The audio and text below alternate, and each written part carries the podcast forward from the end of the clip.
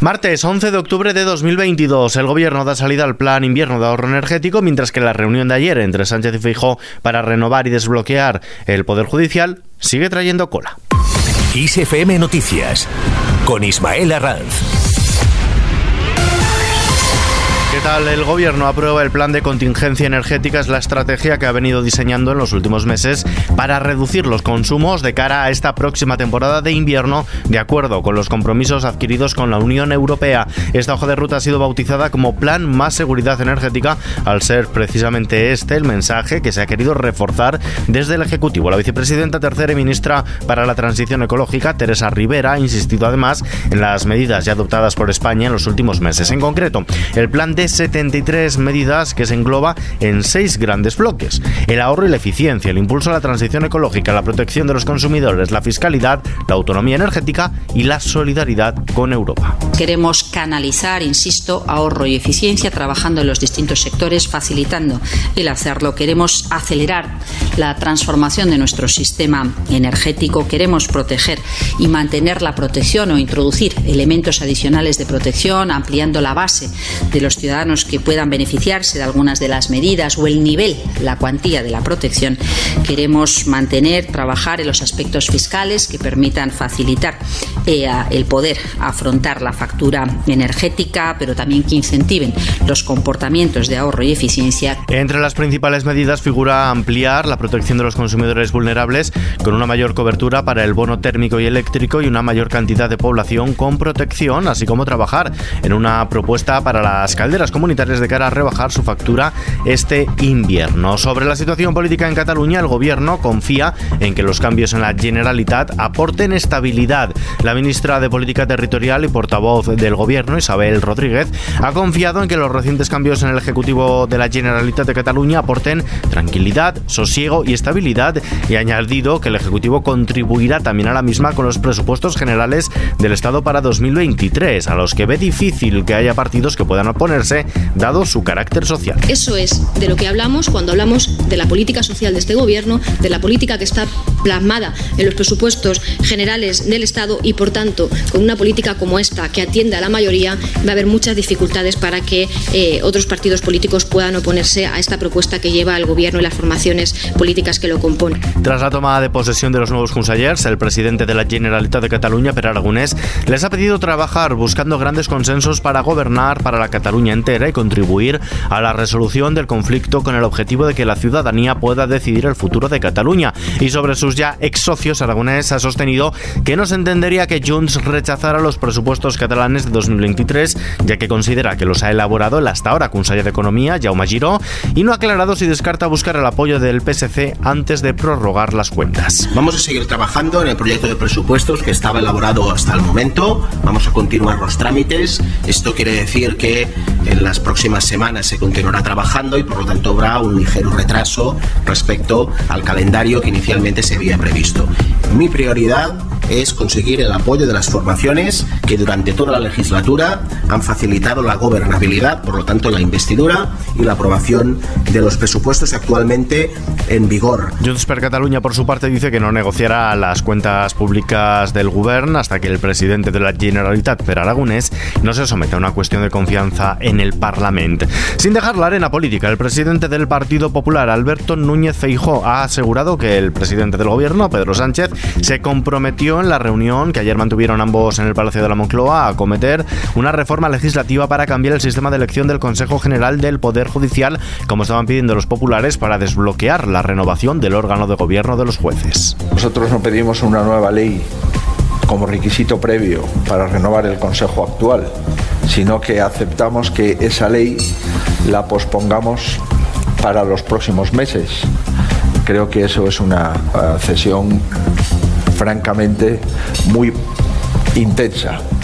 Por tanto, eh, creo que hemos cedido nuestra propuesta y que nuestra propuesta, como es conocida, es que jueces y magistrados sean elegidos mayoritariamente por jueces y magistrados. Así lo ha desvelado en un coloquio organizado por el diario El Mundo justo un día después de ese encuentro con Sánchez en el Palacio de la Moncloa tras la dimisión de Carlos Lesme. Según han asegurado ambas partes, tras esta reunión, Gobierno y PP se han emplazado a seguir negociando que Feijóo reconoce avances en un nuevo marco. En este sentido, el Gobierno también asegura que hay posibilidades reales de llegar a un acuerdo con el Partido Popular para desbloquear la renovación del Consejo General, que se está avanzando para ello y que evita poner el acento en las diferencias que persisten para proteger la negociación. Isabel Rodríguez, portavoz del Gobierno. Como saben ustedes, eh, se agravó profundamente este fin de semana con la dimisión del señor Lesmes y por tanto la iniciativa del gobierno estuvo en el presidente del gobierno que de forma inmediata ante estos acontecimientos llamó al líder de la oposición para apurar esta última oportunidad de lograr un acuerdo. Fuera de nuestras fronteras, Naciones Unidas muestra su preocupación por la escalada en la guerra de Ucrania. La Oficina de la ONU para los Derechos Humanos se ha mostrado profundamente preocupada por la ola de ataques perpetrada este lunes por las fuerzas de Rusia sobre distintas ciudades de Ucrania, recordando que el derecho internacional prohíbe los bombardeos de civiles o de infraestructuras indispensables para su supervivencia. En este sentido, se muestra también el presidente ucraniano. Escuchamos a Volodymyr Zelensky. Quieren el pánico y el caos, quieren destruir nuestro sistema energético. No tienen remedio. El segundo objetivo es la gente. En este momento, estos objetivos fueron especialmente elegidos para causar el mayor daño posible. Por otro lado, Zelensky ha propuesto a los líderes del G7 el envío de una misión de observadores internacionales a la frontera entre Ucrania y Bielorrusia. Zelensky argumenta que Moscú está intentando involucrar a Minsk en la guerra con la excusa de una supuesta provocación de Kiev, que sin embargo no plantea ningún tipo de medida militar contra sus vecinos de Bielorrusia. En lo económico, España crecerá más de lo estimado este año gracias a la recuperación del turismo, aunque el año que viene se frenará más de lo esperado. Así lo han puesto de manifiesto hoy estas últimas previsiones del Fondo Monetario Internacional, que aumenta al 4,3% su previsión de crecimiento para nuestro país en este año 2022 y reduce al 1,2% la de 2023. Comparado con el resto de Europa, España seguirá creciendo por encima de la zona euro, que por su lado también ve mejoradas sus previsiones para este año y empeoradas las de 2023. Valoración del gobierno, la vicepresidenta primera y ministra de Asuntos Económicos, Nadia Calviño, ha minimizado las diferencias entre las previsiones de crecimiento por parte del Ejecutivo y las del Banco de España, del Fondo Monetario Internacional que acabamos de conocer, sosteniendo que el mensaje importante, dice Calviño, es que la economía española seguirá creciendo en 2023 muy por encima de los países del entorno.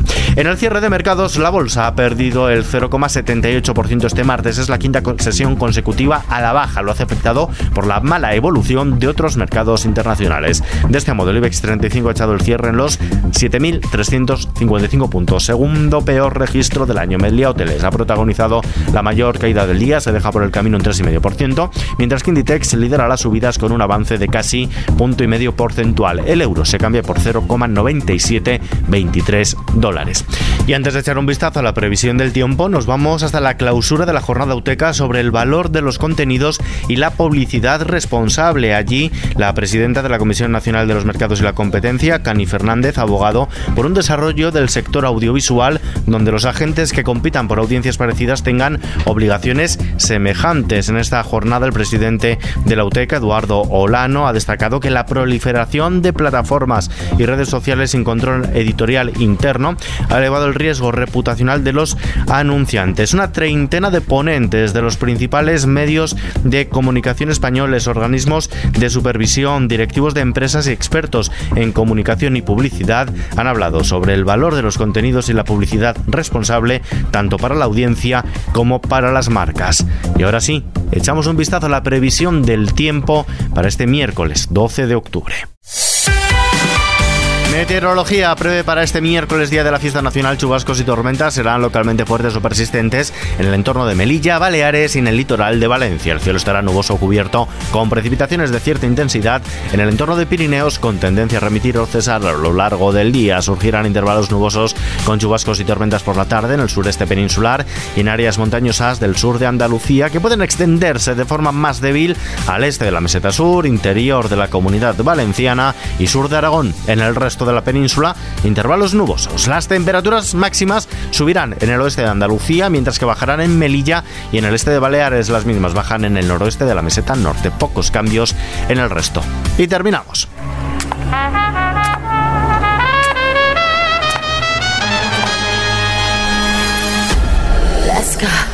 Chanel busca sucesor o sucesora en caso de que no se haya presentado ella misma, claro.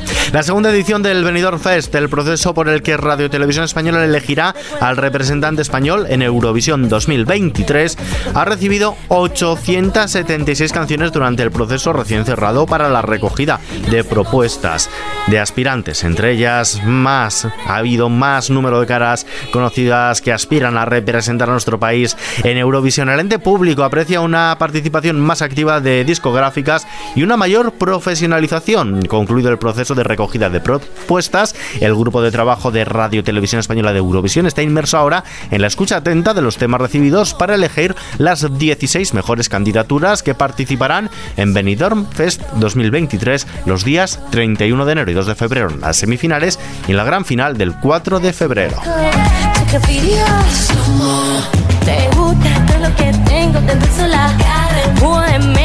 Con esta noticia nos despedimos por hoy. Información, como siempre, actualizada en los boletines de XFM y en nuestro podcast XFM Noticias, que no descansa mañana, día de la fiesta nacional. Nuestras voces sí. Gustavo Luna en la realización y doblaje. Un saludo de Ismael Arranz. Hasta la próxima.